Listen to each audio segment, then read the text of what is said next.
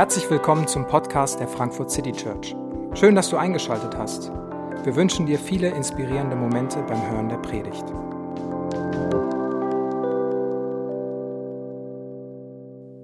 Wenn wir darüber reden und nachdenken, was mir Freude macht, dann möchte ich mich heute Morgen nicht auf die Suche machen nach kleinen, flüchtigen Glücksmomenten. Ich möchte auch nicht die Frage aufmachen, wie wir unser Leben lang auf einer Euphoriewelle surfen können. Denn ich glaube, wir sind alle alt genug zu wissen, dass das Leben keine Euphoriewelle ist, auf der man die ganze Zeit surfen kann. Wir hätten es vielleicht gerne und äh, es gibt immer wieder auch Stimmen, zum Beispiel in der Werbung, die uns das versucht zu erklären, wenn wir das haben oder das machen, dann. Aber wir alle merken immer wieder, dass es Herausforderungen gibt, dass es Überforderungen gibt, dass es Schwierigkeiten gibt, dass Dinge nicht so laufen, wie wir sie gerne hätten, dass wir enttäuscht werden. Und die Frage, die ich stellen möchte mit dieser Frage, was macht mir Freude, was, was macht mein Leben gut, ist, ist eine ganz tiefe Ebene. Eine, eine Frage und eine Suche nach einer Freude, die, die in guten wie in schlechten Zeiten da sein kann, an der ich mich festhalten kann. Eine Freude, die einen Lebens, lebenswert macht. Eine Freude, die mich schwere Zeiten, ja vielleicht mal sogar bewusst annehmen kann, weil ich weiß, am Ende wird sich's lohnen. Und diese Freude suchen wir. Und den Text, den wir gerade gehört haben, da nimmt Jesus seine, seine Jünger auf eine Reise mit, um diese Frage zu beantworten. Und ich weiß nicht, was du gedacht hast, als du ihn gerade gehört hast. Vielleicht äh, hast du gedacht, was hat denn das mit dem Thema zu tun? Wie kann denn das, was mit was macht mir Freude zu tun haben, mit Schafen, Wölfen, Dämonen, Satan äh, und sowas alles? Aber ich möchte versuchen, dass ähm, wir den, den Weg und die Gedanken nachvollziehen, die Jesus versucht hier äh, mit den Leuten, die er damals losgeschickt hat, nachzuvollziehen. Und wir vielleicht am Ende diese, diese Freude auch sehen können, diese Freude entdecken können und unser Leben davon bereichert werden kann. Jesus ist damals durch die Welt gelaufen, hat über Gott geredet. Er hat Reden gehalten davon, dass Gott die Welt liebt, dass Gott sich der Welt zuwendet, aber genauso, dass die Welt außer Fugen geraten ist und der Welt es Probleme gibt. Und es gab Menschen, die waren unfassbar fasziniert von dieser Person. Menschen, die waren begeistert von diesem Jesus, haben angefangen, ihm hinterherzulaufen. Die wollten keine Rede mehr verpassen, die wollten keine Tat von ihm verpassen. Und diese Leute wurden Jünger genannt. Und sie sind die ganze Zeit hinterhergelaufen und mitgelaufen und haben sich immer nur angehört, was Jesus gesagt hat.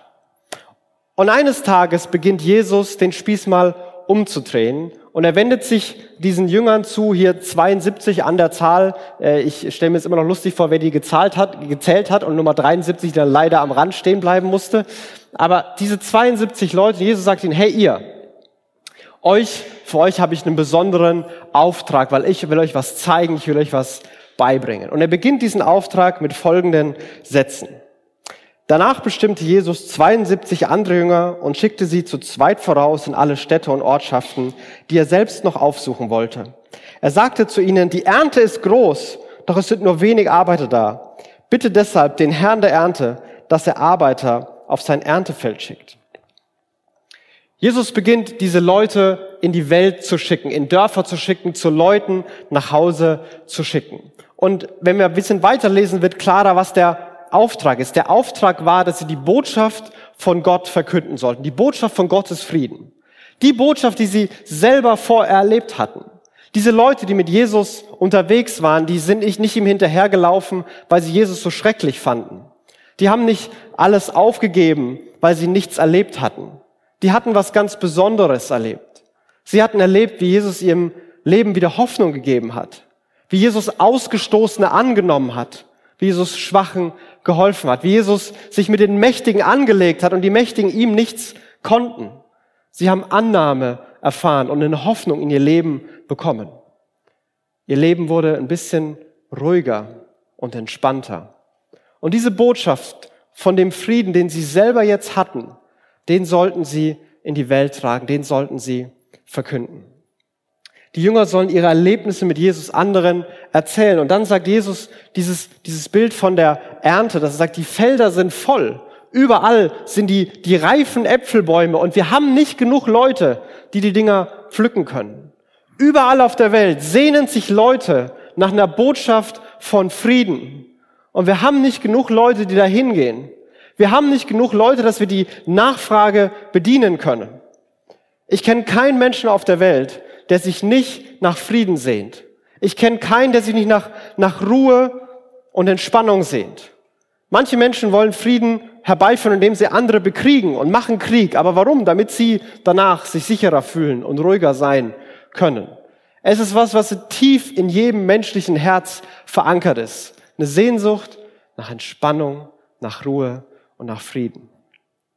Und ich glaube, dass diese Sehnsucht in, hier in Frankfurt manchmal noch viel lauter zu hören und lauter zu spüren ist, als an manchen anderen Orten auf der Welt. Einfach weil die Welt hier so unfassbar stressig ist. Weil das Leben so unglaublich schnell ist. Weil alle anderen so gestresst sind. Und so wenig Leute sind entspannt, so wenig Leute sind friedlich, so wenig Pausen gibt es in unserem Alltag. Und so kann es sein, dass wir dieses Gefühl auch haben. Und diese, diese Leute, Jesus schickt, die sollen die Botschaft Gottes Friedens verkünden. Aber was genau beinhaltet diese Botschaft? Und ich will es versuchen, in vielleicht zwei oder drei Sätzen so mal kurz zu umreißen, was die Leute erlebt hatten, was sie sagen sollten. Was bedeutet die Botschaft des Friedens? Es ist eine Botschaft der Vergebung, die alle Anklage oder alle Selbstanklage beendet und zunichte macht. Immer wieder treffe ich Leute, ich ähm, muss sagen, von meiner Persönlichkeit, ich bin niemand davon, der sich die ganze Zeit selbst anklagt, Vorwürfe macht, fertig macht. Ich denke mal, das waren die Deppen von nebenan und die sind schuld. Ähm, aber es gibt Menschen und es gibt viele davon, die sich die konsequent die ganze Zeit anklagen und Vorwürfe machen. Das war nicht gut genug, ich habe das falsch gemacht, ich, ich bin das Problem. Und wenn wir es selber nicht machen, dann gibt's immer irgendeinen Heini auf der Arbeit oder sonst wo, der dann sagt, das war deine Schuld, du hast es besser machen müssen, es ist alles dein Fehler. Und wie wohltuend ist eine Botschaft, die sagt, weißt du was? Ob du, ob du, ob du schuld bist oder nicht, ist erstmal vielleicht gar nicht so wichtig. Da gibt's jemand, der alles, alles vergeben möchte. Der dir zuspricht, hey, du bist gut genug. Es reicht. Du musst dich nicht noch mehr Mühe geben, noch mehr anstrengen, noch besser werden oder alles wieder gut machen. Es ist alles in Ordnung. Du bist gut genug. Und da kommt jemand und verkündet diese Botschaft und Anklagen kann beendet werden. Es ist eine Botschaft der Annahme, die jedem Mensch Wert zuspricht. Wie viele von uns rennen durchs Leben, damit sie anerkannt und gesehen werden. Nicht, weil uns Rennen so viel Spaß macht und To-Do-Listen, die kein Ende haben, einfach das Schönste auf der Welt sind. Wir wollen gesehen werden. Wir wollen, dass Menschen uns wahrnehmen und anerkennen. Vielleicht gerade in der Stadt, wo es so viele andere gibt. Es gibt so viele Konkurrenten, die Leute sehen könnten. Aber die sollen doch mal mich sehen. Ich möchte doch anerkannt werden. Und wir machen die verrücktesten Dinge, wo wir danach denken, wieso habe ich denn das gesagt? Wieso habe ich mich so verhalten? Aber dahinter liegt manchmal so ein Kernbedürfnis nach Annahme, weil erst wenn ich angenommen bin, wenn ich irgendwo zu Hause bin, mich, mich wertgeschätzt fühle, dann kann mein Leben sich beruhigen und Frieden sich einstellen. Und diese Leute hatten den Auftrag, in die Welt zu gehen und sagen, Gott hat euch so wie ihr seid lieb. Jeder Mensch ist von Gott gewollt. Jeder Mensch, den hat Gott bewusst gemacht. Es gab schon sieben, acht, was ich, wie viel Milliarden. Und Gott gesagt, nee, dich brauche auch noch. Dich möchte ich auch noch auf der Welt haben. Und er hat, er, er nimmt Menschen an, weil er Menschen gemacht hat und Menschen liebt. Und die Leute sollten diese Botschaft verkünden. Und es ist eine Botschaft voller Versprechen, die mir Hoffnung schenken kann. Ich kümmere mich um dich. Ich bin da für dich. Ich beschütze dich. Ich versorge dich. Ich bleibe bei dir, komme was wolle.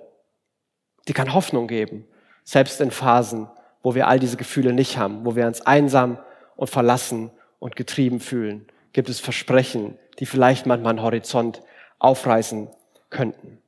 Und jetzt sollen sie mit dieser Botschaft in die Welt gehen. Und umso erstaunlicher finde ich den nächsten Satz und das nächste Bild, das Jesus hier aufruft. Das, das scheint wie aus einer anderen Rede zu sein. Das scheint nichts damit zu tun haben. Geht in die Welt, die Ernte ist groß, alle wollen eure Botschaft hören. Geht nun, Seht, ich sende euch wie Schafe mitten unter die Wölfe. So, was? Wie Schafe unter die Wölfe. Also für die von uns, die noch nie die Stadt verlassen haben und nicht wissen, was Schafe und Wölfe sind. Schafe sind diese kleinen, weißen, kuscheligen Dinger, die so mäh und bäh machen, äh, aber die sonst nichts können. Also die können rumstehen, haben Wolle, sonst können die nicht so viel. Wölfe sind äh, so Hunde in gefährlich, also die mit den großen Zähnen, ihr Hobby sind einen eigenen Schwanz fangen und töten. So, das sind äh, Wölfe. Ähm, und diese beiden äh, Kreaturen nimmt jetzt Jesus vor äh, und leider sagt er, hier, liebe Leute, euch, die ich losschicke, ihr seid die Schafe. Ihr seid die, die rumblöken und sich nicht zu helfen wissen. Oh, wisst ihr, was eure beste Überlegenschance ist? Mit möglichst vielen anderen Schafen zusammenkommen und dann hoffen, dass einer langsamer ist als ihr, wenn die Wölfe kommen. Das ist eure beste Chance. So machen Schafe das in Wirklichkeit. Jesus reißt dieses Bild auf und er erklärt ihnen, Leute, ihr werdet abgelehnt werden. Leute, das wird gefährlich werden. Leute, ihr werdet überfordert sein, ihr werdet maßlos eure Grenzen überschreiten müssen. Das ist einfach zu viel für euch. Ihr werdet euch wie Schafe fühlen, die von Wölfen umgeben sind. Obwohl sie diese Botschaft des Friedens haben, wie kann das denn sein? Wie kann denn so eine Botschaft auf so viel Ablehnung stoßen? Vielleicht manchmal sogar auf so viel Hass stoßen. Und überall auf der Welt, wo Christen seit 2000 Jahren die Botschaft von Jesus verbreiten und verkünden, gibt es Leute, die jubeln und feiern und ihr Leben wird bereichert und sie werden Christen. Und es gibt Leute, die lehnen das ab. Manche ignorieren es nur, andere werden aktiv und beginnen aktiv dagegen vorzugehen und aktiv zu kämpfen und Christen versuchen, mundtot zu machen und zu verfolgen. Und es, es gibt diese Dynamik überall auf der Welt. Aber warum? Und ich glaube, ähm, Sätze, die, die vielleicht du schon mal gehört hast, die ich auf jeden Fall schon mal gehört habe, wenn ich mit äh, Verwandten, Freunden äh, über Gott und über Glaube geredet habe. Und wenn es um diese Botschaft von Jesus geht, dann kann das vielleicht Sätze sein wie, ähm, Gott will mich gar nicht befreien, sondern er will mir nur noch mehr Zwänge auferlegen. Ihr Christen mit euren ganzen Geboten und Regeln, äh, ihr seid alle so zwanghaft und, und Gott will euch die ganze Zeit nur noch mehr Zwang geben. Weißt du, mein Leben ist manchmal nicht einfach. Aber was es definitiv noch schwerer machen würde, wenn die ganzen Quatschvorschriften, die bei euch da immer rumfliegen. Vielleicht hast du sowas in der Art schon mal gehört. Oder ich brauche keine Hilfe, ich komme super alleine zurecht. Du willst mir sagen, dass ich jemanden, dass mir jemand Frieden und, und Hoffnung und Annahme schenken will, aber das brauche ich nicht. Und wenn, wenn ich was erreiche, dann will ich am Ende sagen können, ich habe es erreicht. Ich brauche keine Hilfe. Ich bin nicht dieser schwache Hilflose. Wenn du dich als Schaf siehst, viel Spaß. Aber ich bin es nicht. Ich brauche keine Hilfe. Ich kann das alleine. Und manchmal reagieren Leute sehr abweisend, weil sie im Gespräch vielleicht auf einen Mangel hingewiesen werden oder ihnen ein Mangel neu bewusst wird oder eine Verletzung. Gar nicht, gar nicht bösartig, aber Menschen erleben vielleicht, dass man sagt, hey, du kannst da gibt es jemanden, der dich annehmen will. Und die Menschen haben die Frage, gibt es da jemanden, der mich liebt? Und dann wirft jemand die Frage auf. Und statt zu sagen, oh, endlich ist da jemand da, reagieren wir mit Ablehnung. Und ich will nicht darüber reden, lass mich damit in Ruhe. Und unsere Verletzung schlägt in, in Ablehnung und Aggression um. Wir mögen es nicht, wenn Leute uns sagen, dass wir ein Problem haben. Ich habe da einen Mangel, du kannst das nicht, du schaffst das nicht. Ich weiß selber, dass ich es nicht schaffe. Und das ist okay für mich, wenn ich das weiß. Es ist nicht, nicht okay, wenn du weißt, dass ich es nicht schaffe. Das finde ich nicht in Ordnung. Und manchmal gibt es da Ablehnung, die zurückgetrieben wird. Aber warum schickt Jesus die Leute, die ihn eigentlich gut finden, auf eine Reise, auf ein Abenteuer, das er vergleicht mit wie Schafe unter Wölfe? Und die Schlüsselfigur in dieser Konstellation, die nennt Jesus nicht, weil er die selber ist.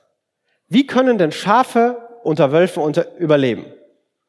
Ja, die brauchen einen starken Hirten. Die brauchen einen Hirten, der einen Stab hat. Und wenn so ein Wolf kommt, dann kriegt der eine über den Deckel und dann kann er jaulend mit dem Schwanz eingezogen wieder nach Hause laufen. Dann können Schafe überleben. Wenn sie jemanden haben, der sie vor den Wölfen schützt und stärkt. Und Jesus benennt das nicht ausdrücklich, aber immer wieder sagt er, ihr sollt meinen Frieden verkünden und in meinem Namen sollt ihr das tun. Als würde er sagen, ich bin vielleicht nicht körperlich bei euch, aber ich bin die ganze Zeit da. Ich lasse euch nicht im Stich. Ich bin der gute Hirte, durch den ihr das Abenteuer bestehen könnt. Und dieses Bild vom Hirten wird ganz oft für Jesus und für Gott verwendet. Jesus selbst sagt das von sich. Ich bin der gute Hirte. Und ich lasse meine Schafe nicht im Stich, wenn es gefährlich wird. Ich laufe nicht weg, um mein eigenes Leben zu retten, sondern ich beschütze sie. Einer der bekanntesten Psalme in der Bibel bezeichnet Gott als den Hirten. Der Herr ist mein Hirte. Mir wird nichts mangeln. Und da heißt es dann sogar irgendwann, und gehe ich durch Tal des Todes, fürchte ich kein Unheil, da dein Stecken und dein Stab beschützen mich. Dieses Bild wird von Gott selbst aufgemacht. Und er kann Menschen dieses Abenteuer schicken, indem sie überfordert sind, indem sie abgelehnt sind, weil er sagt, ich bin der, der Starke, der bei euch ist, der mit euch da reingeht. Und ich kann dafür sorgen, dass Menschen begreifen, warum diese Botschaft wichtig ist. Denn hinter all diesen Sätzen, hinter all diesen Ideen, was wir, was wir ablehnen, warum wir Gott nicht brauchen, und ich glaube, jeder von uns hat die manchmal gesagt, ich fühle die manchmal. Ich will manchmal keine Hilfe, weil ich sagen will, ich kann es alleine. Ich will manchmal nicht auf meine Schwäche hingewiesen werden. Das finde ich blöd. Mir geht es manchmal so, aber hinter denen liegt das eigentliche Problem. Und es kann wieder in diesem Bild, und es tut mir leid, wenn es ein bisschen albern ist, aber das ist simpel versucht zu illustrieren. Mit Schaf, Wolfe und Hirte. Und das Problem ist, dass hinter all diesen Sätzen, dieses Ich kann das alleine, ich brauche das nicht, dass das Schaf versucht, Hirte zu sein. Das Schaf versucht, sie den Stab im Mund zu nehmen und sagt, ich hau die Wölfe alleine in die Flucht. Ich kann das alleine. Und immer da, wo Menschen das machen, merke ich und sehen wir, und vielleicht erlebst du es, dass die Dynamik nicht so ist, wie wir es gedacht hätten. Wir sagen, wir sind unsere eigenen Chefs und wir hören nicht auf Gottes Ideen, sondern auf unsere eigenen. Unsere eigenen Erwartungen sind uns wichtig. Wie leicht drehen wir uns um unsere eigenen Erwartungen und sind dann in unseren Erwartungen gefangen. Wie leicht sind wir geknechtet und gezwungen von dem, was wir von uns selbst erwarten. Das, was wir auf einem beknackten Zettel schreiben, was wir zu tun haben, bestimmt, ob, ob wir uns abends im Bett gut fühlen oder nicht, weil wir was geschafft haben oder nicht. Niemand zwingt uns. Niemand zwingt uns, heute noch die Handtücher zu falten. Niemand. Aber wir sind die letzten Menschen, wenn wir die Handtücher nicht gefaltet haben. Warum? Warum sind da diese, diese Zwänge? Warum sind wir so gefangen? Weil wenn wir uns unsere eigenen Erwartungen drehen, die werden uns knechten. Die werden uns fertig machen. Die werden uns auffressen, so wie Wölfe Schafe auffressen. Wir können da nicht bestehen. Wir können dem nicht Herr werden. Eine andere Idee und eine andere Taktik, ich will nicht darauf hingewiesen werden, ich kann das alleine, ist, dass wir, wenn wir Leute auf Abstand halten, wir wollen unsere Verletzung, unseren Mangel, unsere Probleme verstecken. Und wir sind wirklich brillant darin, Leuten vorzuspielen, dass es uns gut geht, wenn das Gegenteil der Fall ist. Wir haben das brillant drauf. Wie, geht, hey, wie geht's dir? Voll gut, total schön, das Leben ist gerade gut, Ehe ist toll, Kinder sind nett wie immer, Arbeit läuft auch super und der Chef ist einfach nur ein Schatz, ich kann es kaum glauben. Und wir halten diese Reden vor Leuten und die Wahrheit ist eine ganz andere. Manchmal sind wir selber so beladen und haben so viel Schmerz und Leid in uns und tragen das mit uns. Und wir wollen es verstecken. Und wir können es auf zwei Weisen verstecken. Die einen, die ziehen sich komplett zurück, wollen mit niemandem mehr reden, kapsen sich von allen ab und, und behalten alles für sich und fressen es in sich rein. Und andere, die werden super aktiv und rennen von Aktivität zu Aktivität. Machen, machen, machen, tun, tun, tun. Denn wenn immer ich stillstehe, dann merke ich, dass in mir was los ist. Dann merke ich, dass es weh tut, dann merke ich, dass was fehlt. Und deswegen renne ich. Wenn ich renne, wenn ich renne, muss ich mich nicht mit meiner Verletzung beschäftigen. Dann bin ich mit anderen Dingen beschäftigt. Und die brutale Botschaft von Jesus ist, und manche mögen das, und manche lehnen das bis heute ab. Die brutale Botschaft von Jesus, solange ich Jesus ablehne, verpasse ich seinen Frieden und seine Freude. Und ich würde sogar noch weitergehen. Solange wir versuchen, selbst der Hirte zu sein, werden wir den Frieden und vor allem auch die Freude, nach der wir uns sehen, verpassen und nicht erleben. Das wird nicht funktionieren. Und ich weiß nicht, ob du mir das glaubst. Ich weiß nicht, ob du in dein, wenn du in dein Leben zurückguckst, ob du definieren kannst Zeiten, wo du dich um dich selbst gedreht hast, dass die unglücklicher waren als Zeiten, wo du dich nicht um dich selbst gedreht hast. Selbst wenn es nicht Gott war, selbst wenn es andere waren, wo du selber nicht so wichtig warst, dass die glücklicher waren. Und Jesus fordert das.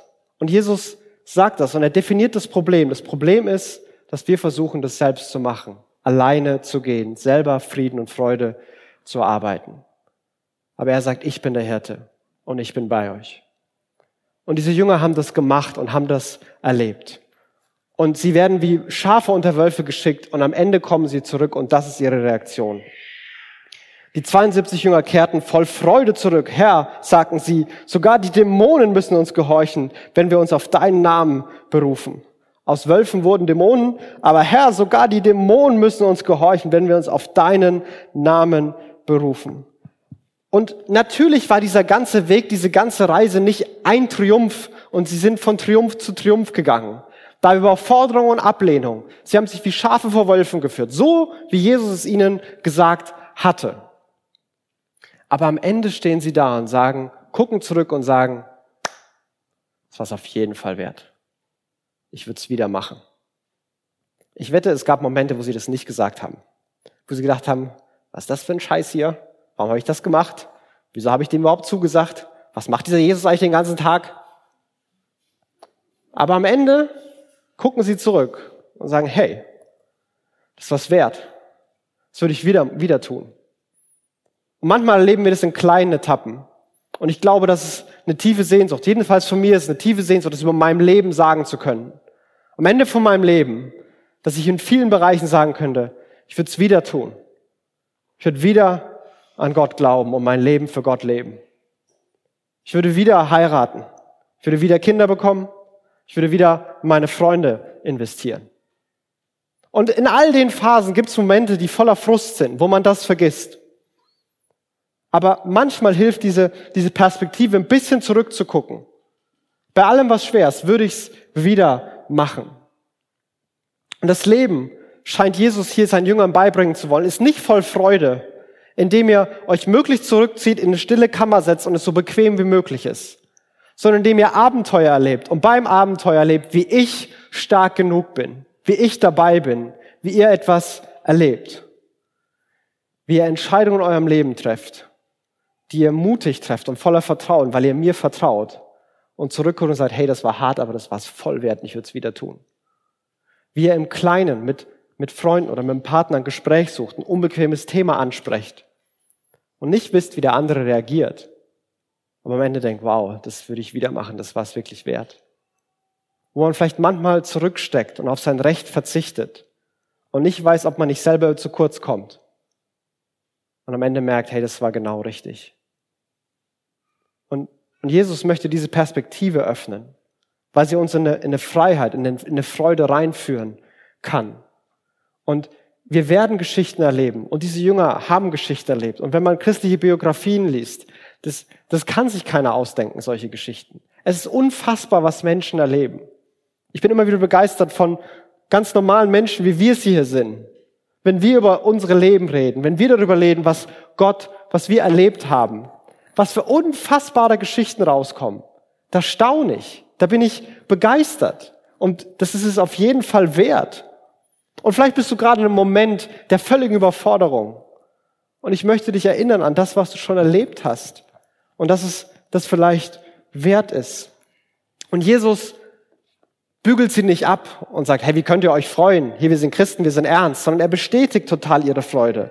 Da sagte Jesus zu ihnen, ich sah den Satan wie ein Blitz vom Himmel fallen. Es ist wahr, ich habe euch Vollmacht gegeben, auf Schlangen und Skorpione zu treten und die ganze Macht des Feindes zu überwinden.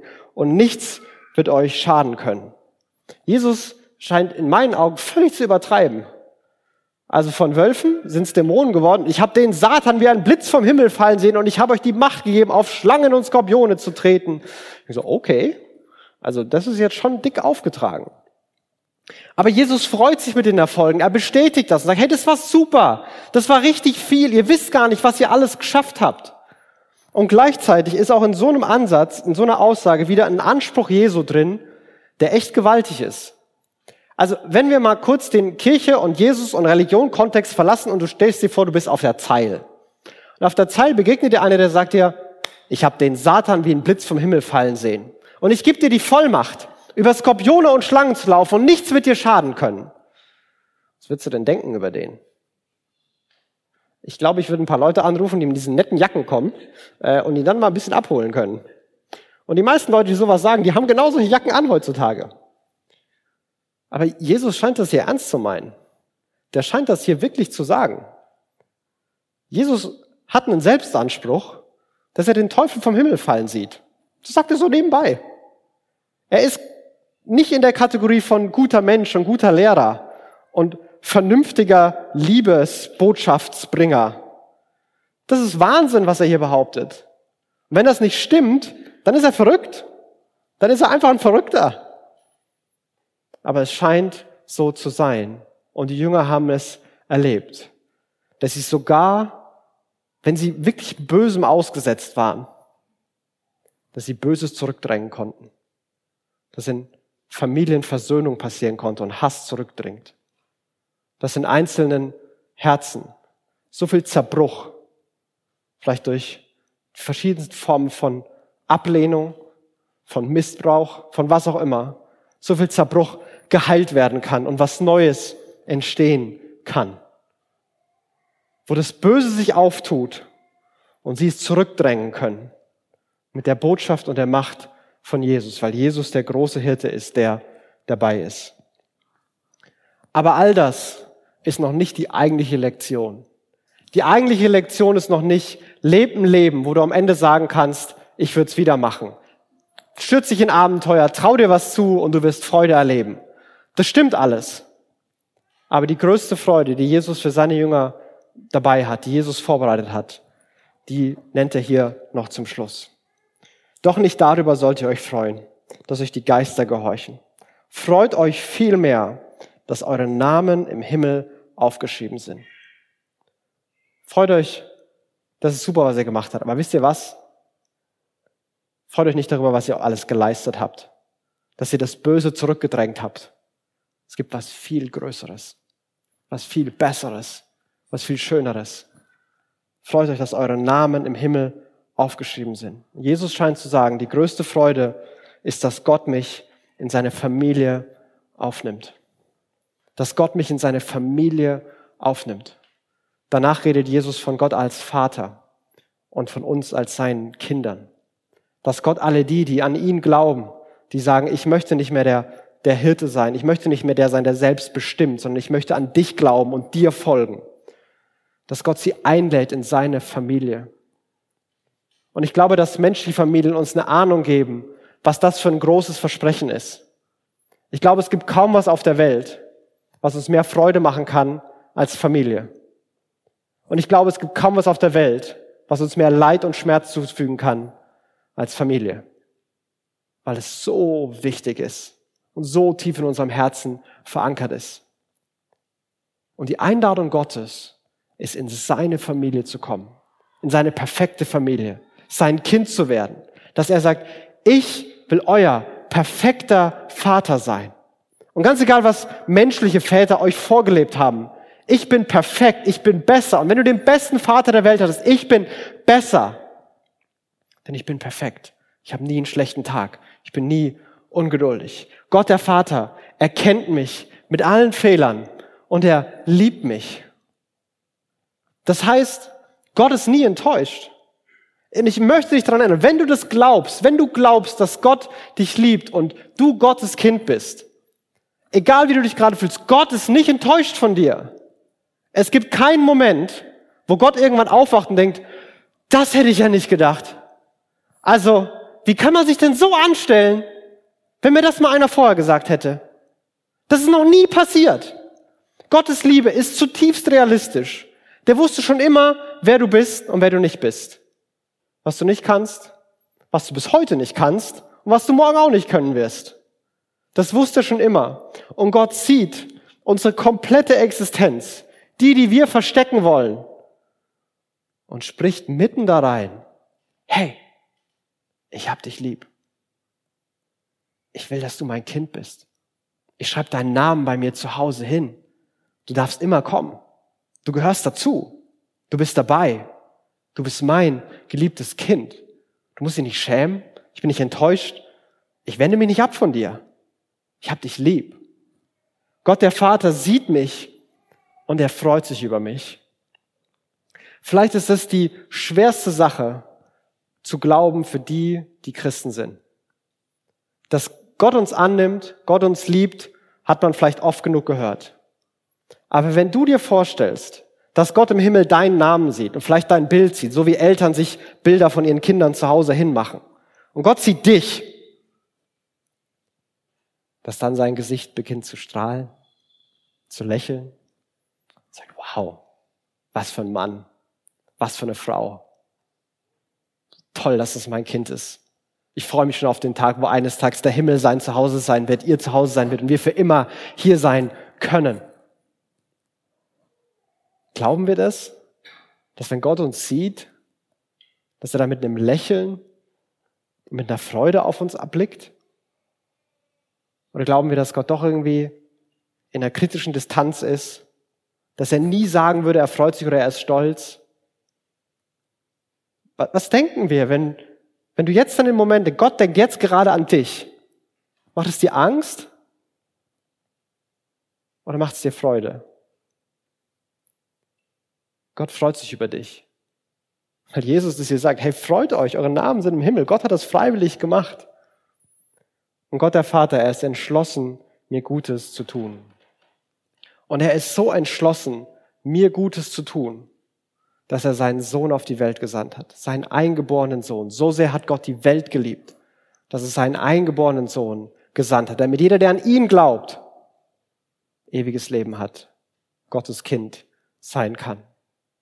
Und Jesus selbst, auch Gott, kommt auf die Welt und sagt, ich bin der gute Hirte. Und ich gebe mein Leben für die Schafe. Ich laufe nicht weg.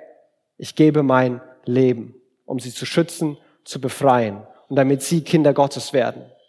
Denn überall da, wo wir weggelaufen sind, wo wir selber machen wollen, wo wir uns vielleicht entschuldigen müssen und hoffen, dass Gott uns wieder annimmt, da sagt Gott, weißt du, ich nehme dich sofort wieder an. Denn es geht nicht darum, wer du bist und was du wieder gut machen musst. Es geht auch nicht darum, dass du zu schlimm oder zu schlecht bist. Es geht darum, dass ich dich lieb habe, dass ich alles für dich getan habe. Und symbolisiert, und wir feiern das, indem wir Abendmahl feiern. Wir feiern, wir erinnern uns, dass Jesus Christus auf die Welt gekommen ist und dass sein Leib, dass er der Gute ist, dass sein Leib bricht und sein Leben gibt, dass Gott sich von ihm abwendet und deswegen uns nie wieder aus dem Blick verliert. Dass Gott alle Schuld auf ihn lädt und er deswegen uns mit Segen überschütten kann. Und genauso ist es Jesus, der sein, der sein Blut vergossen hat. Der sagt, dieses Blut ist ein Blut, das einen Bund besiegelt, das ein Versprechen für immer als wahr erweist. Alle Welt soll sehen, dass ich meine Versprechen halte, weil ich einen Bund mit euch trete. Ich, ich hab dich lieb. Ich bin bei dir. Ich beschütze dich. Ich vergeb dir. Ich helfe dir. Ich schenke dir Frieden. Das mache ich für euch. Das ist mein Versprechen. Und die Einladung Jesu für, für jeden von uns heute ist die gleiche, die Jesus schon immer ausgesprochen hat. Komm zu mir. Vertrau mir. Erkenn deine Grenzen an. So blöd es ist. Aber du brauchst Hilfe. Und wenn du zu mir kommst, ich befreie dich von Selbstanklage. Ich befreie dich vor deinen eigenen Erwartungen. Ich heile deine Verletzung und ich gebe einen Frieden in dein Herz, den du nicht glauben kannst. Er macht es Stück für Stück. Er baut es langsam auf. Aber ich kann dir sagen, dass das stimmt, dass es mein Leben geprägt hat. Und es gibt viele hier. Vielleicht ist es die Erinnerung für dich. Vielleicht ist das ganz neu. Wir hoffen, die Predigt hat dich inspiriert. Wenn du uns kennenlernen möchtest, dann schau einfach mal auf unsere Homepage www.frankfurtcitychurch.de oder besuche uns in unseren Gottesdiensten. Bis dann!